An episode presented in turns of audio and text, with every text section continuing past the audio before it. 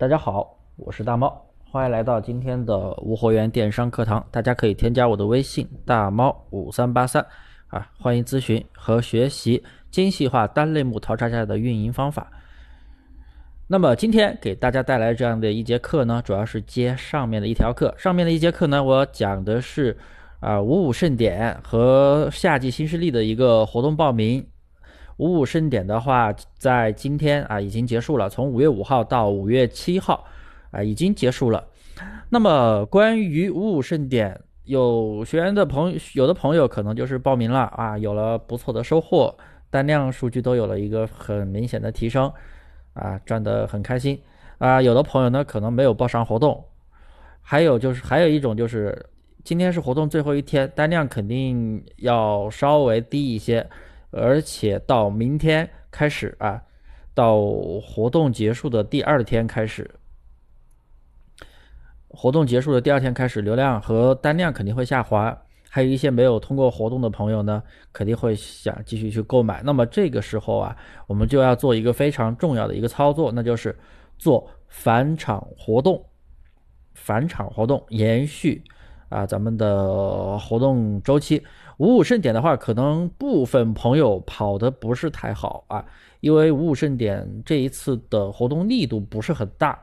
它就有一个无门槛的减五红包，还有一个就是啊，我以服装为例啊，服饰鞋包为例的话，是满一百减五，那么这样的力度肯定是非常低的，相比新势力都要低，新势力都是满二百减十五，那百分之十的让利加上无门槛，呃，它的力度是比较低的啊，所以可能有一些。朋友的话，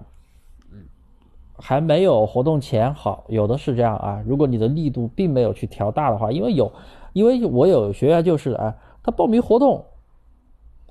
然后活动的话是有一个五五盛典价，有一个活动价的，活动价跟他平时的折扣价一模一样，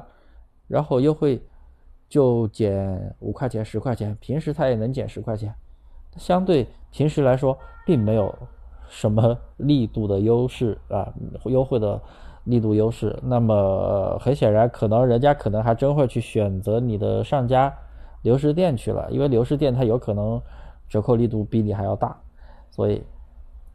不过活动已经结束了，咱们也不说这些，咱们来讲一下今天的一个重点：活动的返场啊，这是每一次活动之后要做的，之前。因为像官方的活动的话，是有一个除了双十一、双十二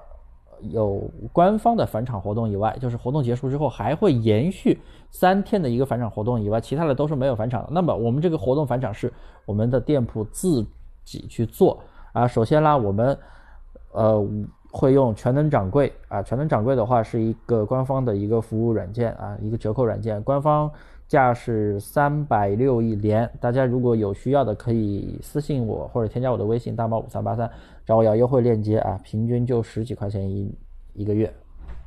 啊，大家可以找我要，我们是用这个，当然你也可以用别的啊，像什么超级店长啊、全能掌柜、促销宝等等那种促销软件都是可以实现这样的功能，啊，有一个主图水印的功能，主图水印我们要在上面写相关的一些活动文字，比如说啊。活动返场、活动继续狂欢等等这样之类的一些字眼，因为五五盛典这一次的活动力度的话不是很大，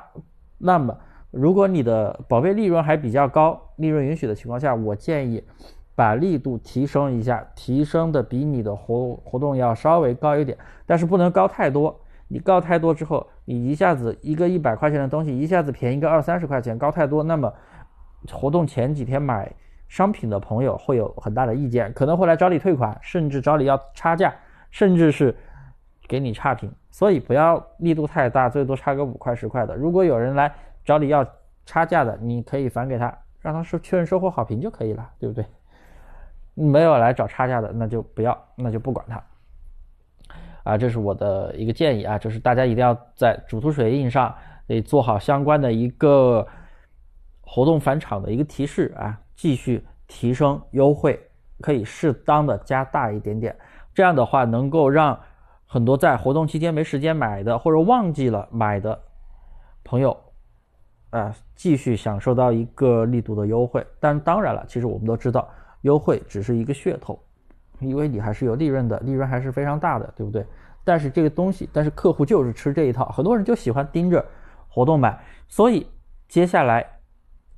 大家应该要知道啊，还有一个活动就是这个月还有一个在中下旬有一个夏季新势力的活动，夏季新势力活动之后就是六一八了，六一八也就是今年的第一次大活动，大家一定要好好的把握，在活动前期一定要做好准备哦。到时候怎么去报名？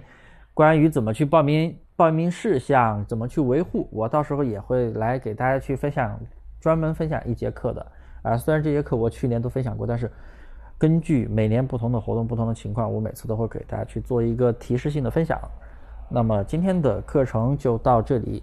大家学会了没有？一定要去做一个返场优惠啊！返场优惠。好了，今天的课就到这里，欢迎大家添加我的微信。大猫五三八三，大猫五三八三，谢谢各位。